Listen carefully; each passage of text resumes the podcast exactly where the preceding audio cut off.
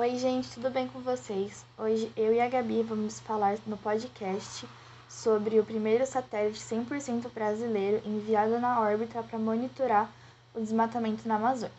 Então vamos lá! A importância do primeiro satélite 100% brasileiro, o Amazônia 1. Lançado na Índia, o satélite vai gerar imagens mais precisas do desmatamento e de eventuais catástrofes ambientais material obtido pelo equipamento deve ser acessível a pesquisadores. Lançado na madrugada de domingo, dia 28 de fevereiro de 2021, o primeiro satélite 100% nacional vai monitorar o desmatamento, sobretudo na região amazônica, como seu próprio nome sugere. Batizado de Amazônia 1, ele foi totalmente projetado, integrado e testado pelo país e, a partir de então, será também operado exclusivamente pelo Brasil. Desenvolvido pelo Instituto Nacional de Pesquisas Espaciais, INPE, integra a chamada Missão Amazônia, um esforço de entidade em melhorar o chamado sensoriamento remoto da natureza brasileira. Conforme enfatiza o INPE em texto que apresenta trabalho, além da floresta amazônica, os dados gerados, pelo, os dados gerados serão úteis para atender ainda a outras aplicações correlativas, tais como monitoramento da região costeira, reservatórios de água, florestas naturais e cultivadas, desastres ambientais, entre outros. O Amazônia 1 é o terceiro satélite a realizar tal trabalho para o Brasil. Ele se soma ao CIBERS 4 e o CIBERS 4A que já estavam em operação. Temos a possibilidade de contar com três satélites com desenvolvimento brasileiro, os outros dois em parceria com a China, operando simultaneamente. Com isso, será gerado maior volume de dados para tratamento de questões ambientais e de preservações da cobertura vegetal, afirma o diretor do INPE, o engenheiro eletricista Clésio Marco Ginardim. E a missão prevê para os próximos anos o lançamento de outros dois, o Amazônia 1B e o Amazônia 2. O Amazônia 1 reforçará nosso sistema de aquisição de dados e de geração de imagens, afirma Nardim, explicando que o equipamento deve gerar dados sobre vegetação, agricultura, compor sistemas de alertas, entre outras aplicações. De acordo com o diretor do INPE, a expectativa é que haja um ganho principalmente no volume de dados obtidos. Nessa quarta-feira, dia 3, o satélite enviou do espaço as primeiras imagens ao INPE. Apesar disso, o Amazônia 1 segue na fase de testes, que devem ser concluídas no dia 15 de março. Somente disso, o INPE terá a primeira imagem oficial feita pelo satélite. É uma fase de testes, estamos testando dados os, submi os subsistemas do satélite, bateria, painéis, câmera, liga e desliga, inclusive umas manobrinhas para colocar ele na, obra, na órbita precisa dele. Essa fase inicial leva até o dia 15 de março. Ainda teremos a primeira imagem definitiva, oficial do INPE, explicou Clésio.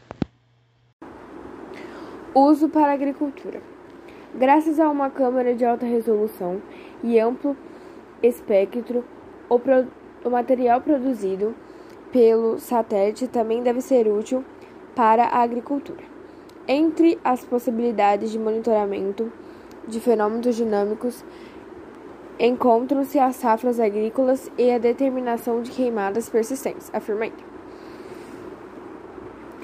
Entenda como funcionam os satélites que monitoram desmatamento na Amazônia. O equipamento é projetado para gerar imagens do planeta a cada cinco dias e, sob demanda, é capaz de fornecer dados de um ponto específico em dois dias. Em caso de um eventual desastre ambiental, por exemplo, como o rompimento da barragem em Mariana em 2015, o monitoramento poderá ser ajustado para o local. Para o local. Focos de queimada também poderão ser visualizados. A estrutura conta com 14 mil conexões elétricas, se esticadas, todos os fios chegariam a 6 quilômetros. Conforme enfatiza o agrônomo Cláudio Almeida, coordenador do Programa de Monitoramento da Amazônia e demais biomas do INPE, o maior ganho se dará pela soma. Com três satélites em operação, um mesmo ponto pode ser revis revisado, revisitado em um intervalo de um a dois dias, conferindo precisão inédita ao monitoramento. Todo material coletado deve ser disponibilizado para a comunidade científica. O INPE foi pioneiro na política de disponibilizar dados de sensoriamento remoto gratuitamente desde 2004. E essa política deve ser mantida para a Amazônia 1, de modo que toda a sociedade tenha acesso às imagens e possa utilizá-la, acrescenta Almeida. O lançamento foi feito na Índia, para onde o satélite havia sido enviado há dois meses. Foi realizada uma concorrência internacional para a escolha do foguete responsável pela operação. A proposta vencedora foi a do Polar Satellite Launch Vehicle, um lançador indiano, esclarece Nardim. Para o desenvolvimento do satélite foram investidos cerca de 3 mil, 300 milhões. A contratação do veículo indiano custou outros 20 milhões. Todo o projeto foi concebido no início dos anos 2000. Até 2008, era conduzido pela Agência Espacial Brasileira, AEB. A Turquia do Ministério da Ciência, Tecnologia e Inovação.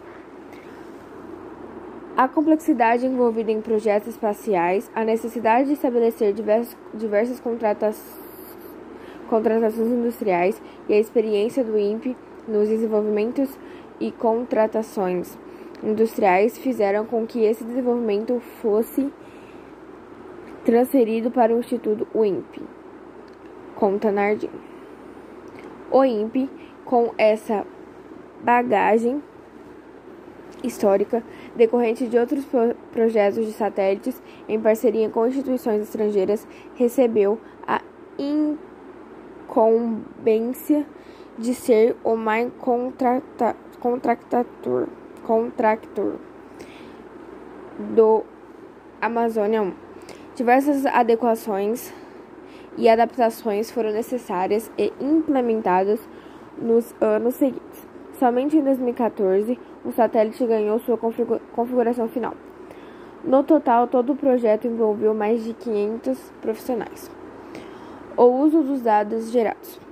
ADW, o pesquisador Tiago Reis, que estuda ações de combate ao desmatamento e do solo e do uso do solo na Universidade Católica de Louvain, na Bélgica, espera que a melhoria do monitoramento seja acompanhada de uma eficácia na fiscalização.